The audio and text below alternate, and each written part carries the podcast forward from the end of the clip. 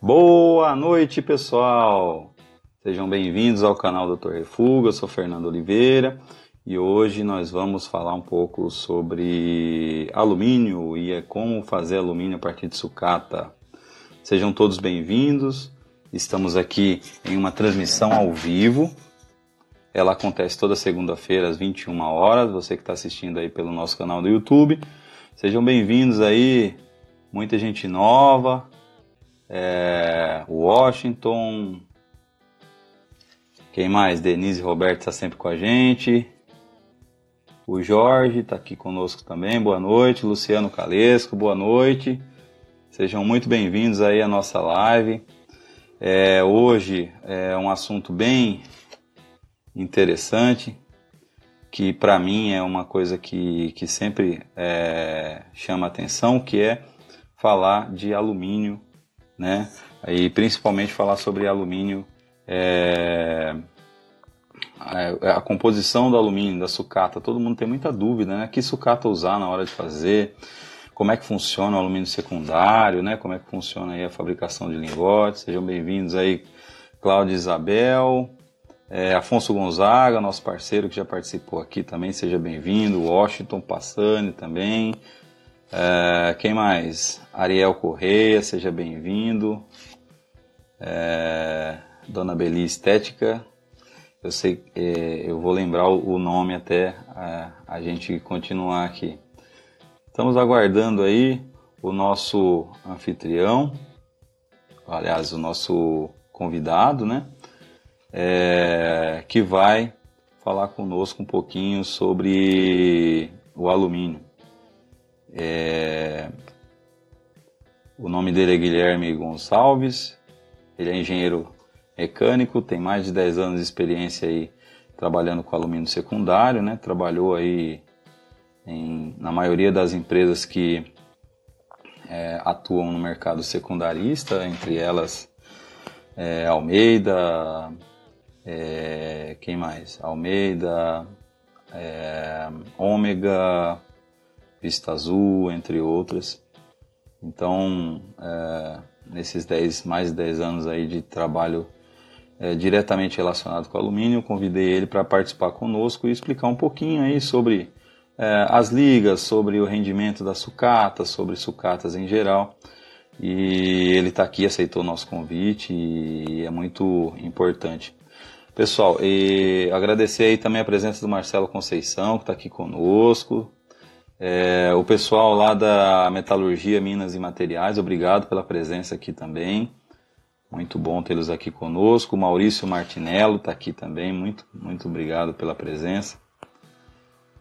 É, a, o, o Marcelo Kramel também está aqui. Kramel, Kramel. Pessoal, houve uma, a Letícia Reis. Obrigado, Letícia, você publicou. Aliás, pessoal, gostaria de fazer, é, deixar aí uma dica para vocês, tá? Façam como a Letícia, que pegou o nosso, a nossa publicação, é, convidando para a live, e retweet, é, republicou. É, é, como é que chama isso aí? Publicou é, no seu history e fez o compartilhamento da nossa, da nossa chamada. Então eu conto com vocês, vocês que são aí participantes é, sempre presentes aqui nas nossas lives, conto com vocês para não só curtir, que é muito legal, mas também é, eu acho que é importante vocês também é, compartilharem. Compartilhem no Facebook, compartilhem no, no, no, Instagram, compartilhem com seus amigos na, no WhatsApp. Ah, o nosso amigo Rodolfo Conte também está aí. Boa noite, tudo bem? Como é que você está? Haroldo Rabelo entrou também. Daniel, boa noite, Daniel. Sejam bem-vindos. Daniel 4DN, eu não lembro dele já ter participado conosco aqui, mas pode ser que eu esteja enganado. Então, pessoal, sem mais delongas aí, mas a, agradeço a presença de vocês e e, e, vamos lá. E seguindo mais uma orienta, mais uma, uma recomendação de um dos nossos amigos aqui da internet, é, eu gostaria que de, de solicitar para vocês um, um, um, outro favor, que é, é, façam as suas perguntas. Nós vamos é, delimitar um tempo no final Vamos tentar responder ao longo do, do nosso, do nosso bate-papo aqui, mas ao final, né? É, o Alcimar, o Alcimar também publicou lá, Alcimar, trabalha na Autona em Blumenau, já visitei a Autona, muito legal, é uma empresa bem legal, fica aí na frente da mão francesa, da mão inglesa que tem em Blumenau, né, muito legal. É, sejam bem-vindos. É, é, o que, que eu estava falando? Então, no final, 10 minutos, a gente vai fazer perguntas. É lógico que ao longo do tempo, a gente vai estar tá trabalhando aí, vai estar tá, é, tentando responder as perguntas de vocês. Sempre lembrando que a gente vai estar tá traçando, trazendo os temas aí de forma bem simples e bem objetiva. Tá bom? Quem tiver dúvida também esteja à disposição para é, estar conosco aí. Bem, vou... Vamos ver se ele já consegue nos atender consegue me atender no caso. E vamos para nossa conversa de hoje sobre. Opa, boa noite! Boa noite, tudo bem, Fernando? Tudo bem, Guilherme. Opa! Bem, já, já fiz uma. Opa, fiz, fiz uma, uma breve apresentação aí da, de você e um pouco da, da sua carreira. É, Aproveitando aqui também para deixar aí para todo mundo que está entrando, é... quem tiver recomendação de pessoas ou é, pessoas importantes aí para o setor que gostaria que eu conversasse aqui nas nossas lives, deixa seu comentário, sua recomendação. Se você mesmo que está participando com a gente também quiser, fica à vontade. Guilherme, boa noite mais uma vez. Muito obrigado por aceitar meu convite. Obrigado por, é, nessa segunda-feira, estar aqui participando conosco. É, é uma alegria para a gente ver um, um, cara jovem aí que já tem uma experiência no setor de, de fundição, setor de alumínio, né? É, e eu queria inicialmente é, é, é entender um pouco o, como que a gente pode pensar no, no alumínio, nas ligas de alumínio é, hoje no mercado. Hoje a gente tem uma quantidade suficientemente é, grande de fornecedores para lingotes e, e, alumínio secundário? Qual, qual, é a sua visão, uh, de maneira geral, aí do, do mercado de alumínio secundário? Por favor, dá uma explanada para nós. Ah, legal, Fernando. Eu que agradeço o convite aí, tá? Desde, desde sempre acompanhando o seu canal aí. Em primeiro lugar, parabéns aí pela iniciativa. É, esse, mercado, esse mercado secundário aí, Fernando, tem bastante fornecedor, né? É, tem algumas empresas aí de, de grande porte, né? Empresas brasileiras que conseguem recuperar bastante alumínio aí por ano. Pra você ter ideia, a maioria, a maioria das empresas aí hoje, vamos falar uma empresa de pequeno porte praticamente aí, ela está recuperando aí mil toneladas mês aí. Isso aí de alumínio. É, isso representando em sucata, isso aí, vamos, vamos considerar aí que ela conseguiu recuperar duas mil toneladas, praticamente aí. É, utilizando sucata, né? Tirou duas mil toneladas de sucata, duas mil toneladas de sucata que estaria no meio ambiente, ela conseguiu recuperar, transformou esse material e devolvê-la para o mercado. Um mercado diverso, né? A gente tem um mercado muito amplo aí que o alumínio abraça. A gente fornece tanto para é, empresas automobilísticas, é, segmentos da linha branca, duas rodas. Então, é um mercado bem amplo que, que tem muito para crescer ainda, né? Tem muita coisa assim, para recuperar. Tem muito, tem muito material ainda que não é aproveitado da forma devida que deveria ser utilizado. E hoje a oportunidade que você está me dando, eu vou mostrar para o pessoal na live é, alguns tipos de materiais que a gente vê no dia a dia que é possível recuperar e ter um, e ter um rendimento bem legal. Eu consegui é, trazer algumas peças de sucata mesmo para mostrar para o pessoal é, uma coisa, uma peça que a gente utiliza no nosso dia a dia e muitas pessoas não sabem que é de alumínio. Legal, isso, isso é uma coisa interessante, isso eu acho bem, bem legal, porque realmente o, o alumínio está presente em tudo, mas você falou da dificuldade que as pessoas têm. É, você diria que uma das dificuldades que se tem hoje para recuperar alumínio é o, é o fato de ele estar tá processado e ter várias peças juntas e isso fazer com que seja mais difícil de, de, de, de, de separar o alumínio dos demais componentes? Esse seria talvez o mais complexo dos problemas aí no, na recuperação é, de alumínio?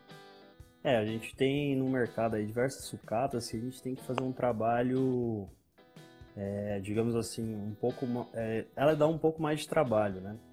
Então, teoricamente, muitas, é, muitas recuperadoras elas não querem é, ou não querem ou não, ou não têm é, capital suficiente para investir numa máquina para te dar um retorno que não vai ser tão bom quanto esperado, né? Digamos assim, tem uma peça que tem 50% de alumínio e 50%, dependendo, é, são outros elementos. Então vamos colocar o elemento ferro aí. Então, para você eliminar esse, esse elemento, a gente teria que adicionar esse, esse essa sucata em um triturador para a gente triturar esse material e fazer a separação por através de ímãs do ferro, né? Então isso seria uma, uma, uma, das, uma das peças ou uma das sucatas que a gente teria que fazer esse trabalho, né? Mas assim, tem outras, outras, outras peças aí que tem outros componentes, né? Você tem o plástico que está no meio ali misturado com alumínio, então o plástico até que não seria um, um grande problema, né? Porque porém vai contaminar o alumínio aí e vai gerar mais, mais e mais sujeira dentro do forno, escórias, e não é isso que a gente busca, né? A gente sempre estava tentando adicionar nos fornos a sucata quanto mais limpo melhor para o processo. Entendi. É, o, o, eu acho que a sucata, na minha visão, assim, um pouco que eu, que eu ando no mercado aí, eu vejo que é, muitas empresas, elas preferem pegar a sucata limpa. Então, acaba utilizando a mão de obra aí de, de, de cooperativas, de, de próprio pessoal que tem depósitos de sucata, né? Eles contratam pessoas ali mais barato e, e fazem a separação das sucatas, né? E aí o que eu tenho visto algumas empresas é, é mais ou menos esse perfil. É, é isso que vocês encontram também no, no, no nas indústrias de, de, reciclagem, de recuperação de alumínio? Sim, hoje, hoje na reciclagem, né, é, muitas fundições já têm o seu próprio setor de, de separação e de escolha, né? Onde ali é no recebimento a gente já faz uma pré-seleção do, do, do que seria um bloco limpo, um bloco misto, né? O pessoal conhece como bloco limpo, bloco sujo, vamos falar assim de blocos em geral. Ali a gente já faz uma, uma pré-separação, né, uma pré-escolha visual e determina para qual setor que ela vai. Ah, vai para o setor que é direto para fusão ou vai para o setor que tem que passar por uma escolha.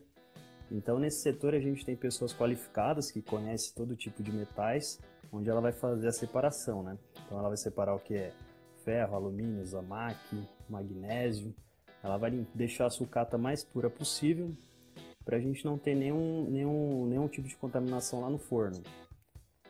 Então essa, essa, triagem a gente já faz antes de, de, de fundir esse material. Certo. Agora, indo para dentro da, da fábrica, Guilherme, é, é, como que se processa o como que se processa a sucata é, de alumínio? Né, na maioria das, das, das, recicladoras que tem no Brasil hoje. A parte de fusão, né? Fala, Isso, a fusão, tá. perfeito. Tá. É, a fusão, ela, ela se consiste, né? Hoje a gente, para trabalhar, hoje a gente utilizou o forno mais recente aí, um dos melhores é o forno rotativo basculante, né? É, muitas empresas pequenas ainda utilizam o forno rotativo é, o antigo, muitos conhecem como charutinho, né? Tem alguns nomes aí que o mercado utiliza. Esse forno charutinho ou é, o forno convencional aí seria um forno que o carregamento dele é de forma manual, né? Esse forno tá, tá ficando passado e as, e, e as médias e grandes empresas de recuperação já estão utilizando esse forno basculante. Então eu vou falar mais sobre o forno basculante, tá? Esse forno rotativo basculante, que é um forno automático, que utiliza uma tecnologia mais nova, tá ok? É, nesse forno, é, a maioria dos fornos são com capacidade de 12 toneladas e muitas pessoas não sabem, mas no forno de no forno rotativo basculante, no processo de alumínio, a gente utiliza cloreto de sódio e cloreto de potássio, o famoso sal grosso, né? Não é só para ah. churrasco, a gente utiliza também para fundir alumínio. É, por que, que a gente utiliza o cloreto de sódio? Né? Para ajudar a proteger o alumínio. Então, a gente utiliza esse cloreto de sódio, utiliza o cloreto de potássio, que é um para a gente diminuir o ponto de fusão ali do cloreto de sódio, para agilizar no processo. Porque a gente só pode adicionar uma sucata a partir do momento que a gente tem o cloreto de sódio mais essa, essa junção do potássio líquido. Então, porque eles vão fazer a proteção, uma camada, uma proteção do alumínio. Então esse, esses dois elementos aí, o cloreto de sódio e o cloreto de potássio fundidos, a gente já pode dar início nos carregamentos. Ah, então na verdade você tem ali o cloreto de sódio, que tem uma temperatura de fusão alta, mas quando em contato com cloreto de potássio, que é um fundente do cloreto de sódio, ele diminui o ponto de fusão e aí faz com isso a formação ali dentro do forno de uma espécie de, de, de, camada protetiva do refratário, uma camada que isola o refratário do, do alumínio? Seria algo parecido com isso? É, é assim, a gente utiliza no, a gente utiliza na, na fundição, né, na recuperação, uma porcentagem. Por exemplo, um forno de 12 toneladas, se a gente utiliza uma sucata, digamos uma sucata limpa, vamos falar assim, a gente utiliza em média de 10% aí de sal. Por exemplo, 10 toneladas, vou usar 1000 kg de sal, de cloreto de sódio. Então, é, eu vou ter uma quantidade é, legal de sal lá dentro, né, de líquido, né, do cloreto de sódio. Ele vai fazer essa proteção do refratário, sim, porém a função dele mais é proteger o alumínio, porque eu vou começar a adicionar carregamentos. O meu primeiro carregamento eu vou sempre carregar primeiro os materiais não ferrosos. Porque eu vou aumentar muito, te... eu tô com a temperatura muito alta do forno e eu, não... e eu vou passar um período fundindo esse material. Então eu não posso jogar material ferroso nos primeiros carregamentos. Eu tenho que jogar um cavaco, tenho que jogar, eu fundo o cavaco primeiro, depois vou jogar uma lata, uma chaparia limpa. É, o material ferroso que você chama aí no caso é material que não contém ferro junto com o alumínio ali, não é isso? Isso, seria um, um cavaco que foi mantado, ele está isento de ferro. Seria uma lata, né, que a gente sabe que a lata não tem ferro, só tem um ferro da composição química mesmo.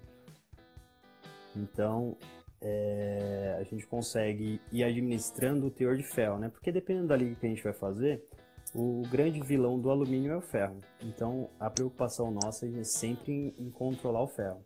Então, a gente faz uma, uma, uma, um checklist ali de carregamento. Então, o primeiro carregamento vai ser o cavaco. Vamos fundir esse cavaco primeiro, para ele não ter uma perda. Depois a gente vai adicionar a latinha, vai adicionar a chaparia. E, e depois da, da latinha, chaparia, eu posso adicionar o bloco limpo. E, no, e por último, no final, a gente vai adicionar aí o bloco misto, que é o bloco que já vem com uma quantidade maior de ferro, que aí não vai ter problema. A gente consegue administrar o, o período de fusão desse material, que o ferro que vai, vai conter nesse, nesse, nessa sucata não vai ser o tempo que ele vai ficar dentro do forno não vai ser suficiente para ele fundir. Entendi. Entendeu? E, e aí, a, eu acho que você vai continuar, mas já aproveitando aqui, o Luciano Calesso está perguntando: e como se retira a escória desses grandes fornos? Ah, sim, legal, uma pergunta interessante. Esse, esse forno rotativo basculante, ele, ele só tem uma entrada e uma saída. Ele trabalha com uma pressão positiva. Ele tem uma porta, então você fecha, o maçarico é na porta, então você faz a fusão por ali, tá? E a escória é o último dos processos. Quando a gente funde todo o material, a gente faz a transferência do líquido apenas. A escória ela fica retida no forno, então o forno, por ser basculante, ele tem um retentor que segura a escória e só sai o líquido. Então esse líquido vai para um outro forno, né, que é conhecido como forno de espera, ou muitos se conhecem como forno revérbero. E no final, depois de todos os vazamentos, tem cargas aí que a gente consegue fazer um, dois, três vazamentos. Tudo vai depender da, da qualidade da sua sucata que você utiliza. Então, após você ver que realmente não tem mais nada de alumínio, você faz a extração da escória. Então, ali no processo, no processo, quando eu estou processando ali aquela sucata, é, e eu estou fazendo o processo de, de, de, rotação ali, ou de basculamento de, do processo rotativo, é, a sucata pode estar tá sendo, o alumínio pode estar tá sendo retirado ali da, da, da sucata que está em contato com, com o ferro ou com outros materiais, é isso, né? Isso. E aí somente quando eu percebo que não tem mais nada daquilo ali que eu vou retirar a, a sucata, é isso? É, quando eu a sucata não, a escória, né? Isso. Ah, quando eu fizer o basculamento desse forno, automaticamente o líquido vai sair, correto? Por, pelo volume, pelo, por ser líquido, enfim.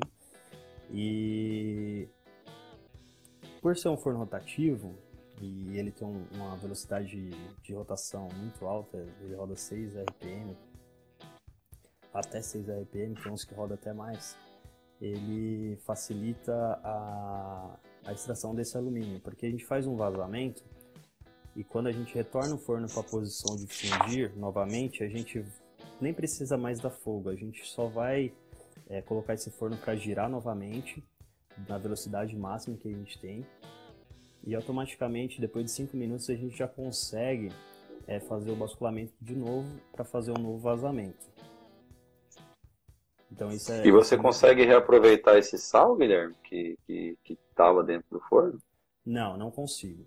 Porque, como eu te falei, a função desse sal, é, é desse cloreto de sódio, é fazer o quê? É proteger o alumínio, tá? Então, conforme eu vou adicionando, conforme eu vou adicionando sucata e vou fundindo, é, o alumínio fica por baixo e o, e o e a escória junto com o sal e e o cloreto de potássio ali já na mistura já vai ficar por cima. Ele vai criar uma, uma camada por cima ali protegendo todo o banho. Entendeu? Entendi. Entendi. Não, legal. E aí eu, tem algumas perguntas pipocando aqui, mas assim, para ter um raciocínio, né? Beleza, uma vez que eu já retirei a escória, retirei o material, aí eu passei para o forno basculante. Do forno basculante, que, que, qual que é a sequência do processo? É, quando eu faço a transferência do, do material pro, do, do alumínio líquido para o forno estacionário, ou forno revérbero, como alguns conhecem, é, ali a gente vai ter uma análise do material que a gente, jogou, é, a gente adicionou no forno. Então, é, quando a gente faz uma receita, vamos, vamos partir do, do, do, início ali, quando a gente faz uma receita, a gente se baseia na liga que a gente vai produzir. Vamos, vamos falar aqui de uma liga 306 aí, norma. É, eu já eu adiciono os materiais para ela ficar o mais próximo dentro já da, da, da, norma. Então eu já adicionei um material que ele tem, ele consiste com, ele tem silício, ele tem cobre. É, para quê? Para que eu tenha que fazer menos correção possível lá no forno estacionário. Correto? Entendi. Então, então, quando, eu então quando eu adiciono então, quando eu adiciono, é, quando eu recebo o líquido lá nos fornos estacionários, eu vou tirar uma análise e vou levar no laboratório. Ali eu vou ter uma composição química inicial. Essa composição química, eu vou saber o que, que eu tenho que corrigir. Eu fiz a, eu estou esperando x valores de silício, x valores de cobre, e eu tenho que alcançar os limites que a norma me, me pede. Então ali eu vou fazer as correções devidas. Então vou adicionar tá. o silício, vou adicionar o cobre, vou adicionar o magnésio, se precisar, tudo depende da liga que a gente está produzindo. Tá bom. É, só aproveitar aqui que você está estamos finalizando essa parte da limpeza. É, tem uma pergunta aqui do Ariel. Ele pergunta o seguinte: o cloreto e, o, e o, os cloretos vão proteger o alumínio do quê? O alumínio vai ser protegido de quê com, esse, com a adição dos cloretos?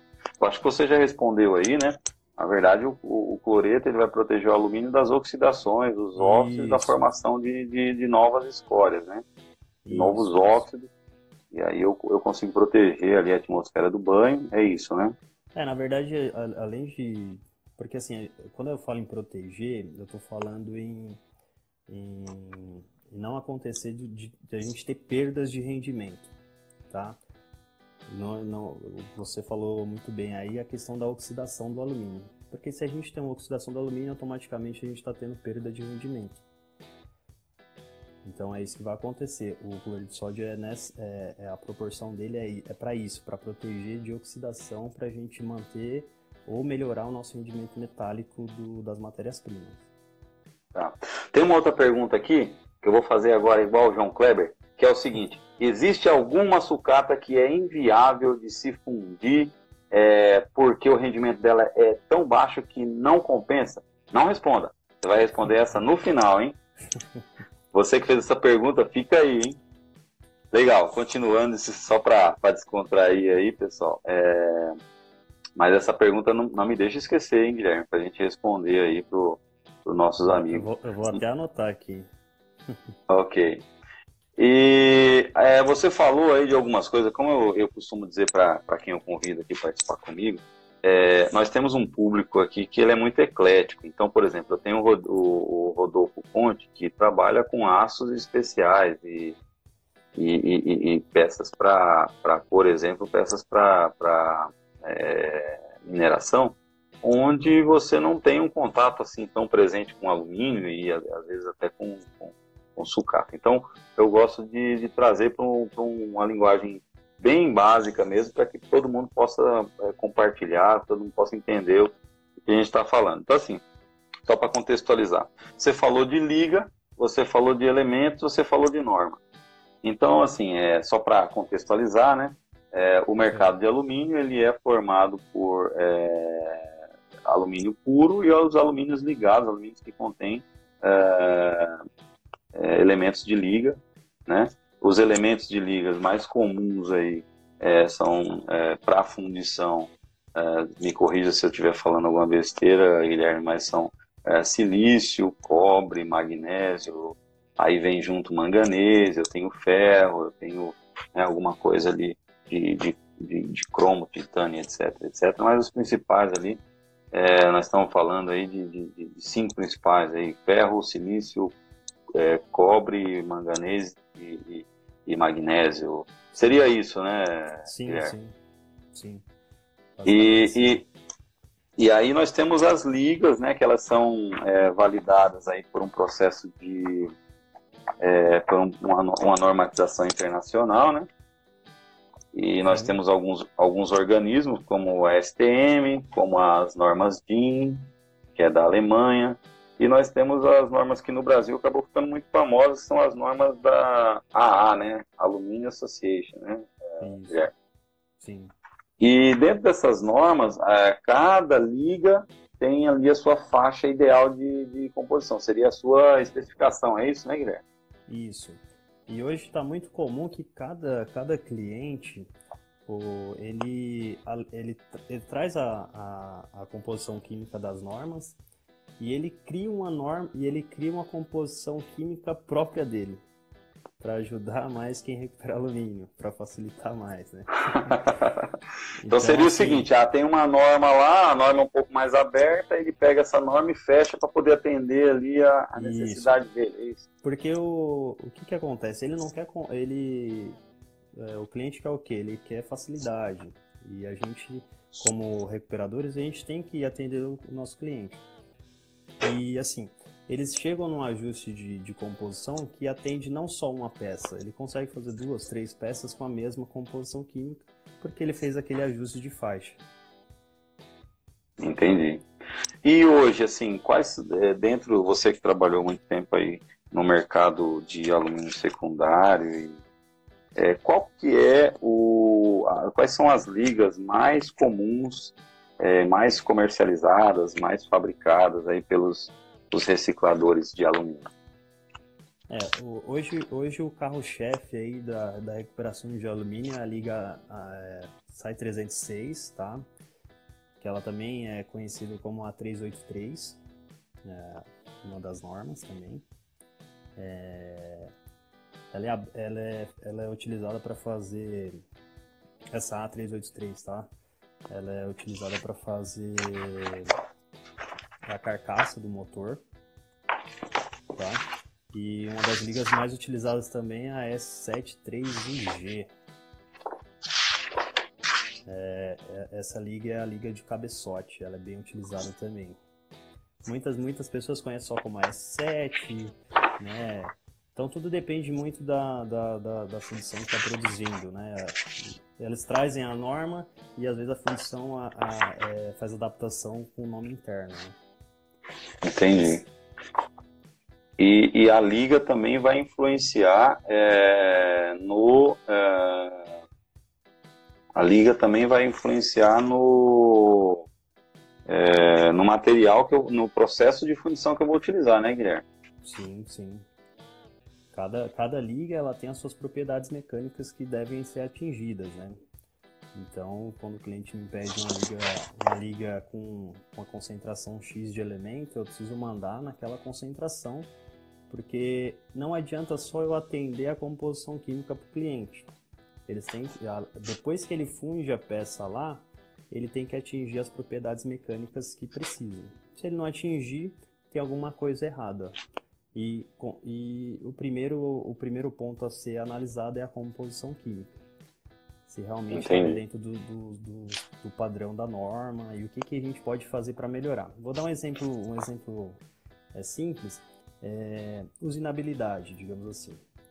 É, a, gente, a gente, quase todo mundo sabe, quem não souber, o cobre ele ajuda na usinabilidade. Então, se eu estou com um problema numa determinada peça, que a, a usinabilidade está com dificuldade, a gente vai ter que fazer uma melhoria do processo. Então a gente vai ter que, na função, atuar e aumentar o limite de cobre. Se a norma pediu de 3 a 4, a gente vai ter que fazer um ajuste pequeno aí. Então a gente vai trabalhar na faixa de 3,5 a 4. E a gente vai tentando ajustar para o cliente conseguir fazer essa usinabilidade para ter mais usabilidade lá no, na empresa dele, na peça final. Sim. Esse é o, o, o, Luciano fez uma pergunta aqui que, que na verdade eu não ia fazer agora, mas mais para frente, mas é, é, é, importante. Você falou aí que é necessário você conhecer, é, fazer uma análise para saber conhecer a composição, é, ver o teor de cada elemento ali constante na liga, né? Sim. É, é, a pergunta do, do Luciano é o seguinte: é uma fundição pequena, compensa comprar lingote certificado? Que, do que investir em um é, espectrômetro ou espectrometria? É, eu, eu vou começar a responder, depois você conclui, tá? tá. É, na minha visão, Luciano, é você comprar de quem tem espectro hoje, o Guilherme vai poder falar melhor que eu, todo mundo que trabalha com reciclagem de alumínio, a grande maioria, tem os seus lingotes certificados. Porém, ali no processo, quando você faz é, a, a, a refusão, você não utiliza só lingote, você utiliza lingote e retorno. E aí, na, quando você utiliza retorno, você muda a sua composição, né? Então, é, você ter um espectrômetro é, é, é mandatório ali se você está trabalhando com clientes chaves, com produtos mais dedicados. É, Guilherme, por favor, acabei respondendo aí um, um pouco não, da pergunta, mas... Você está tá, tá correto. É, lógico, você pode ter um espectro é muito melhor, né? Mas assim, é, ter o espectro não quer dizer que você vai conseguir fabricar aquela determinada liga. Porque assim, a, a recuperadora hoje, a fundição, ela consegue fazer aquela liga no menor valor porque ela compra em, em grandes quantidades. Então é diferente de uma empresa de menor porte, que ela vai comprar uma quantidade menor de sucata e ela talvez não vai ter o mesmo processo. Então talvez as perdas do processo na fundição menor é, não viabilize você produzir o seu próprio lingote. Mas no caso, para ele poder não precisar ter um espectro, ele vai ter que usar só o lingote da empresa que, que manda para ele o certificado, né? Sim. Se ele usar é... retorno, já não dá, né? É, o que que acontece? O que que muitos clientes fazem? É, fazem acordos comerciais que o retorno volta para a própria, pra própria recuperadora e ela, e ela tem descontos na, na outra venda do lingote. Então, por exemplo, o cara vai gerar o retorno, vai gerar a, a, a própria escória, né, que é uma escória que, que às vezes é, um, é rica, né, tem um rendimento aceitável aí para fundição, então ela aceita isso aí como vamos, vamos dizer como um cashback, né, um, um desconto. Então o, o cliente ele devolve esse material para a fundição e a fundição é, dá um desconto ou devolve em lingote. Tudo isso aí tem acordos comerciais. Né? Então isso aí eu já vi acontecer e eu acho que é um dos melhores, um dos melhores caminhos aí. Você acaba fidelizando o cliente e, e o próprio fornecedor. Legal.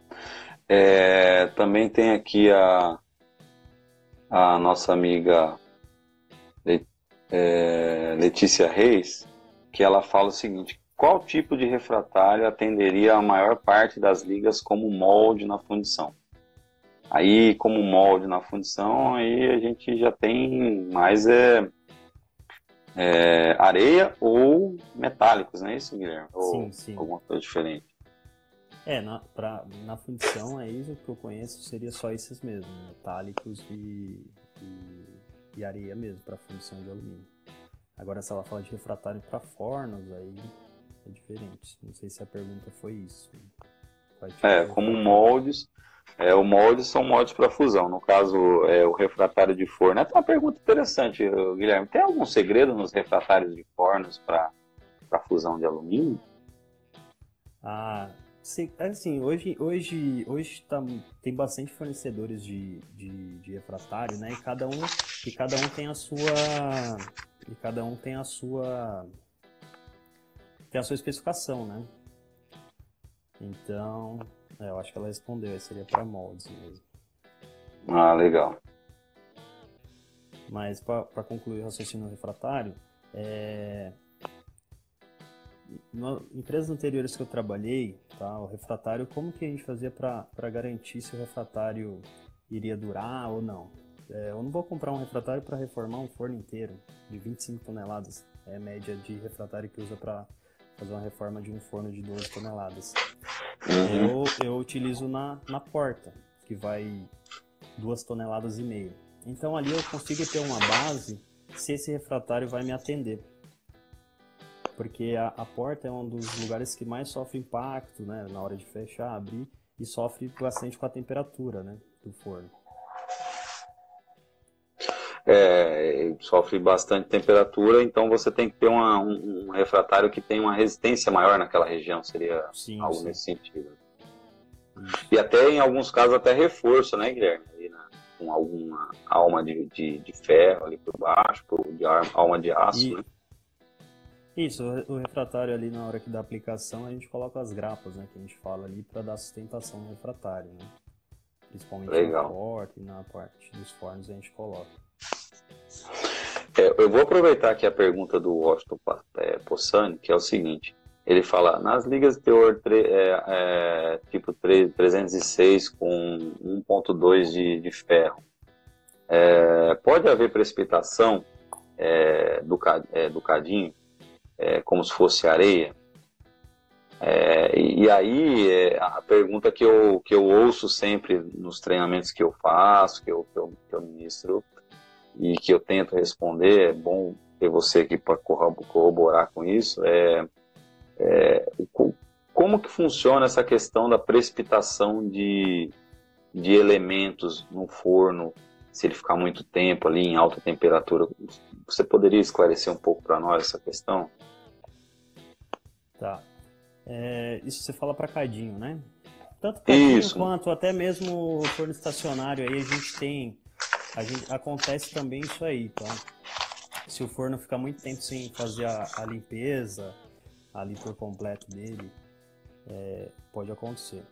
É, os elementos, os elementos, vamos dizer, os elementos mais pesados aí, como ferro, manganês, ele, eles tendem a, a, a, se, a, a, se, a ter maior concentração no fundo do forno, né? Então, se você não utiliza sempre a sua totalidade, quando você está fundindo as peças, você tende sempre a, a, a decantação do, desses elementos. Então isso aí vai gerando, vai gerando acúmulos no fundo do seu forno ou do seu cadinho e, e isso aí vai agredindo muito o seu refratário, muito o seu cadinho, chegando até mesmo a trincar. Eu já tive alguns clientes que, além de trincar o refratário, é, aconteceu algo que é, é, ruim também no dia a dia, que acabou contaminando outros, outras ligas. Então é, é, ele terminou de fundir, mas ficou um pouco de material no, no, no fundo do cadinho. Esses elementos pesados se acumularam. Quando ele adicionou a liga, a mesma liga, digamos assim, porém estava dentro da composição química, quando ela fundiu, ela, o elemento ferro, vamos, vamos citar o elemento ferro, ele estourou. O que, que aconteceu? As ligas começaram a. as peças começaram a não sair. Começou, começou a apresentar diversos problemas, defeitos de, de má formação, de rechupe. E quando o pessoal foi ver, já, tava, já foi tarde. Todo o banho já estava contaminado. Então, Caramba! Uma dica que eu dou é sempre tentar esvaziar o forno, né? É, eu sei que todo mundo fala, não, mas se eu esvaziar o forno eu vou demorar mais tempo para fundir, né? Mas o ideal seria isso, um cenário perfeito. Mas se você não consegue, é bom você você ter alguma coisa ali de, de digamos assim, de, de reserva. Por exemplo, um lingote com ferro mais baixo, um, um, um lingote que tenha uns elementos com a concentração menor para você fazer esse ajuste no dia a dia. Você vê que as suas peças começou a apresentar um brilho maior, né, que o ferro tem essa parte de que você consegue identificar ele pelo brilho. É, se está com a concentração muito alta aí. Então essa Entendi. é uma, uma, dica aí que eu, é, a gente está chegando aqui para a parte que eu, que, eu, que eu acho vai ser bem interessante para todo mundo, mas antes é, tem duas questões aqui relacionadas à temperatura, Guilherme. É, o Marcelo quer saber qual a temperatura adequada para a fusão e tem uma pergunta anterior é, que está relacionado do Luiz Fernando, que está relacionado com a temperatura correta de sinterização do forno após o resfriamento. Então, se, se você puder dar uma palhinha aí sobre essa questão de sinterização do forno, para quem não, não entendeu essa questão da sinterização, é, Letícia, você que é da área de mecânica de cerâmica aí, me perdoa se eu falar alguma besteira, mas é, a ideia da sinterização é eu faço o processo como se fosse um processo de cura do meu refratário, né? É, onde primeiro eu crio uma rampa de aquecimento, retiro toda a umidade presente, depois eu vou aquecendo gradativamente, fazendo com que o meu refratário é, sofra aí o processo é, de cura. Então, é, Guilherme, você tem, ele teria aí uma, uma temperatura é, de sinterização, ou pelo menos uma ideia de rampa aí para uma sinterização do refratário após o resfriamento. Sim, é, sim. Detalhe, é, só uma questão, é, pós, é, uma, uma vez sinterizada, está sinterizado, né? Quando você resfria sim. e vai aquecer, na verdade você está só fazendo um reaquecimento do refratário, né? Isso, essa sinterização é feita apenas quando a gente faz a reforma do forno, né? E a gente vai e a gente, digamos assim, troca-se o, o refratário. Então o próprio fornecedor, ele já, ele já, o fornecedor do refratário, ele já te fornece uma curva que você tem que seguir. Então é muito importante você seguir corretamente aquela curva. Então você tem que ter ali é, termopar funcionando, sempre alguém olhando, para não dar nenhum tipo de problema. Porque se você faz uma curva de aquecimento muito rápida, você pode acabar ocasionando um, uma trinca ou até mesmo gerar uma explosão, porque você fez a cura da parte superior, mas a parte inferior ou a parte do meio ali do refratário ele não sinterizou. Então, quando você aumentar mais a temperatura, vai acabar explodindo, porque vai ter umidade ali e você vai, ter, vai acabar perdendo ali o refratário. Então, é muito importante você seguir a recomendação do fornecedor do refratário ele vai te dar todas as temperaturas, você tem que seguir lá os patamares. Para você ter uma ideia, Fernando, é, o inicial você parte de 20 graus e vai subindo de 20 e 20 graus por 12 horas, até chegar a uma determinada temperatura. E ali, no, no primeiro patamar ali de 150 graus, você fica por mais 12 horas. Então é uma curva aí que dependendo vai demorar de 5, 7 dias para você ter um forno liberado. Legal. E a nossa especialista em refratário respondeu aqui né? A Letícia falou que seria uma difusão no estado sólido e a temperatura de sinterização é sempre 20 graus, 20% abaixo da é, do ponto de fusão do material. Muito bem, muito bem, conhecimento sendo trocado. A curva vai depender do material, principalmente é, os que têm muita sílica. Muito bem, muito obrigado pela sua colaboração aí, Letícia. É, bem, mas sem mais delongas, grande Guilherme, eu sei que você separou aí para nós é, alguns exemplos de que seriam sucata, é, quem seria a sucata, as principais sucatas que você separou aí, que a gente encontra no dia a dia, e também é, a utilização dela, como que utiliza, e a pergunta que não quer calar é saber também qual o seu rendimento. Você consegue mostrar para nós aí então, Guilherme? Consigo, consigo. Eu, eu separei algumas peças aqui, eu vou, eu vou virar a câmera aqui e você fala se vai ver aí, beleza? Ok.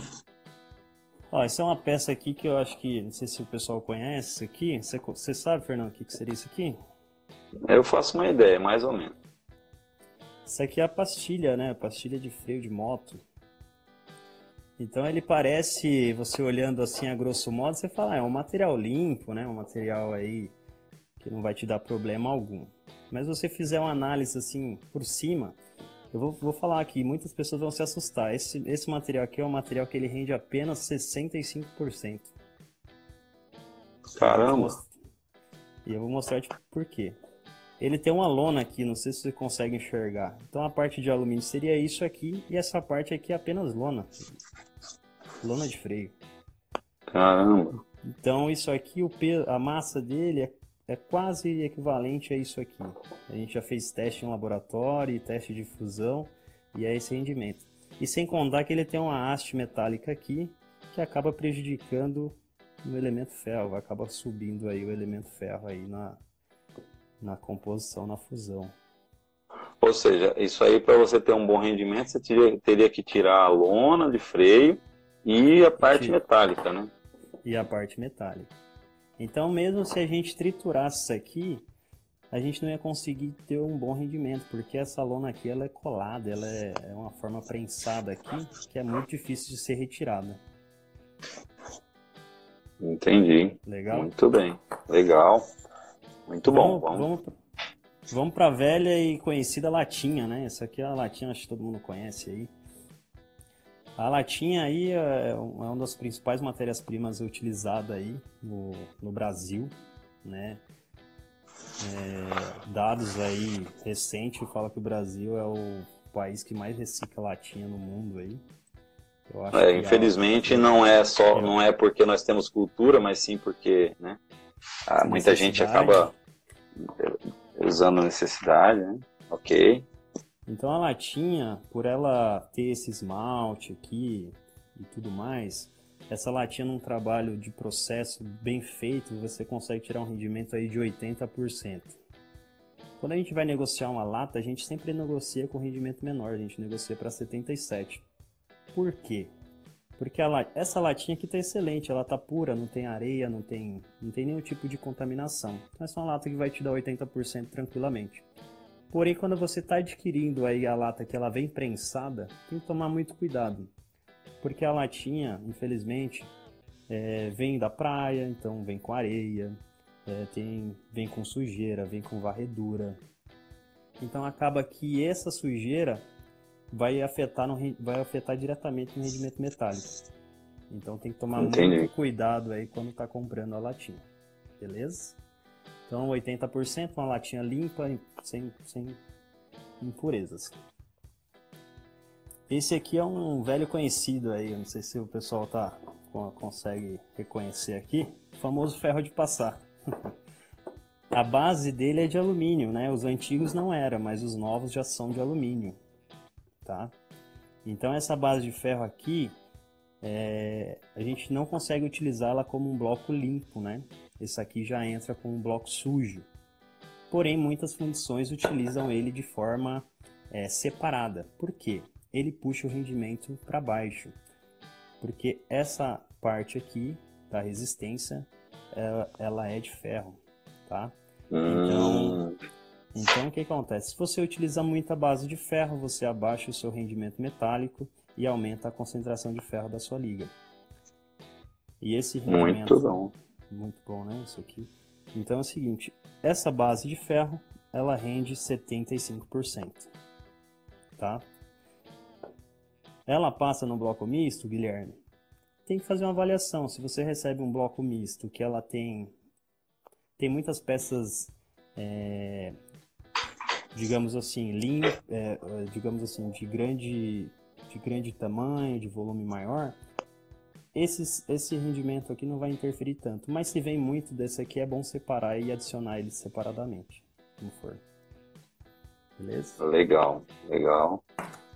Aí eu trouxe um exemplo aqui de esse carinha aqui, o pistãozinho. Esse é um pistãozinho. Ele tá limpo, né? Geralmente tem um eixo aqui, tem uns anéis. Esse seria o pistão limpo. Esse, esse, esse tipo de peça, ele, ele entra como bloco limpo. É, tá, Fernando? Quando vem muita quantidade, é, eu recomendo separar porque ele tem uma concentração de níquel elevado. Ele está na faixa aí de 0,90 a 1,10 de níquel. E níquel é caro, né? Como todos sabem. Então, por exemplo, se você tem uma liga aí para fazer uma concentração maior de níquel, do vez de você comprar níquel, você compra pistão. Ou você separa o pistão, tá? Esse material aqui ele rende por volta de 90%, tá? Ele... E aí você pode corrigir, por exemplo, o níquel a partir dele, né? É, você não consegue corrigir, mas você consegue chegar próximo do que você quer. Então, do vez de você utilizar apenas níquel puro, né? Você já adiciona esse cara aqui, o pistão, que tem níquel na concentração dele, na, na, na composição química, e você já, dá, já consegue economizar aí é, na sua correção. E aí esse, esse carinha aí também ele já tem um teor de silício alto, né? Sim, sim. É. Aqui o silício é por volta de 11 a 12% de silício. Então você consegue. Você, é, é, pistão a gente consegue utilizar para ligas 305, para ligas de, de própria liga que vai utilizar no pistão. A gente consegue recuperar ele para fazer essas ligas aí. Seria quase ligas especiais, né? Legal. Legal, legal. Estamos chegando aqui no nosso minuto final. Mais algum produto, Guilherme? Só tem essa pecinha aqui, eu mostrei o que é um, uh, um material limpo, tá, pessoal? Pra, só para vocês entenderem, é um material isento de parafuso, ferro e tudo mais. Por que, que ele rende 90%? Porque 10% é perda de processo, tá? Esse aqui é um, é, esse aqui é um bloco misto, tá, Fernando? Aí por que, que ele é misto? Porque ó, você vê aqui presença de ferro, ó, tem uma, uma rosca aqui, um parafuso. Então você tem aqui ó, mais parafusos, fio. Esse material, ah Guilherme, não dá para utilizar esse material. Dá sim, só tem que entrar na hora certa no forno, tá? Então esse material aqui a gente considera 80%. O que, que seria 80%? 10% perda de processo, mais 10% seria ferro contido nele, tá ok? Então, basicamente é isso aí que a gente que eu trouxe, separei para vocês, para a gente ter uma ideia de, para gente ter uma ideia de rendimento. Certo. Então você está falando de é, quais são as bases? É, é, é, você tem bloco limpo, o que mais? Eu tenho um bloco limpo, né, que seria um material isento de ferro, de parafuso. Ah, Guilherme, mas não pode ter nenhum parafusinho pequeno? Pode, tudo depende de como você vai utilizar esse material. Certo. E quais são os, os outros? É bloco limpo, bloco a gente sujo? Tem bloco limpo, bloco sujo, né, que no mercado conhece como sujo, bloco misto, que é um material que ele tem uma concentração boa de alumínio e tem alguns parafusos, alguma, alguma, alguma peça ali de ferro. Aí a gente vem para a parte de chaparias. A gente tem a lata, que é considerado aí porque está na faixa dos 80%. A gente tem a chaparia. É, ah, Guilherme, o que é chaparia? É tudo aquilo que placa de. Vamos, o exemplo mais simples que eu gosto de usar: placa de trânsito. Ela é de alumínio. Prensou, virou chaparia. Entendi. Ah. Legal, legal, maravilha. Ó, nós estamos chegando aqui nos nossos quatro minutos finais e aí agora eu, eu acho que ficou bem claro aí para todo mundo, acho que foi bem, bem esclarecedor. Temos algumas perguntas, Guilherme. É, por exemplo, o pessoal da metalurgia fala se tem algum outro material do mercado com alto rendimento que tem uma boa disponibilidade. Tem algum material que você lembra de cabeça? Você fala que tem rendimento maiores? É, os melhores rendimentos que, que tem no mercado, além desses que você já falou. Tá. É, a gente tem o perfil, que rende aí 95%. A gente tem a roda de alumínio, que ela rende por volta de 92%. Tá? A gente tem também. Isso aí seria já matéria-prima nobre, né? Para fazer ligas especiais. É, a gente tem o tarugo, tarugo de alumínio, né? Que acaba que a, o retalho do tarugo de alumínio vai para recuperar. Esse tarugo ele rende 95%, tá? Entendi. A gente tem o tarugo, a gente tem as estamparias e tarugos da Embraer, né, que são os retalhos que a Embraer disponibiliza para o mercado, aqueles retalhos que eles não utilizam, acaba vindo para recuperação de alumínio. Esse material ele rende 90% por volta, de 90%. E, e, é um material muito bom porque ele tem consideração de ferro baixo. O grande problema dele é que ele tem uma consideração de, de zinco e magnésio alto mas para você fazer uma correção de ferro aí, dependendo da, da sua liga, ele é bom para fazer uma correção. É isso aí. É... A pergunta, só tirar uma dúvida aqui, é, os materiais ferrosos, quando a gente fala, quando o Guilherme falou materiais ferrosos, Letícia, está falando materiais que contêm ferro. Esses materiais eles entram por último porque o ferro, é, eu não quero adicionar ferro antes de saber qual é a liga do meu cliente. Então eu quero deixar o ferro baixo se necessário for, é melhor corrigir para mais do que para menos, tá? Nós estamos falando de alumínio, que é um metal não ferroso. Quando ele fala material ferroso, quer dizer um alumínio que contém ferro.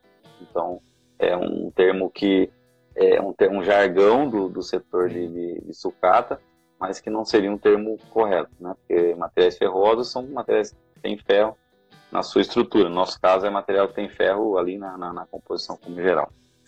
Guilherme, Gostaria de agradecer muito a sua presença. Nosso tempo está finalizando aqui. Gostaria de deixar é, aí a, a, o canal aberto para todo mundo. E você tem aí 30 segundos para se despedir da galera aí.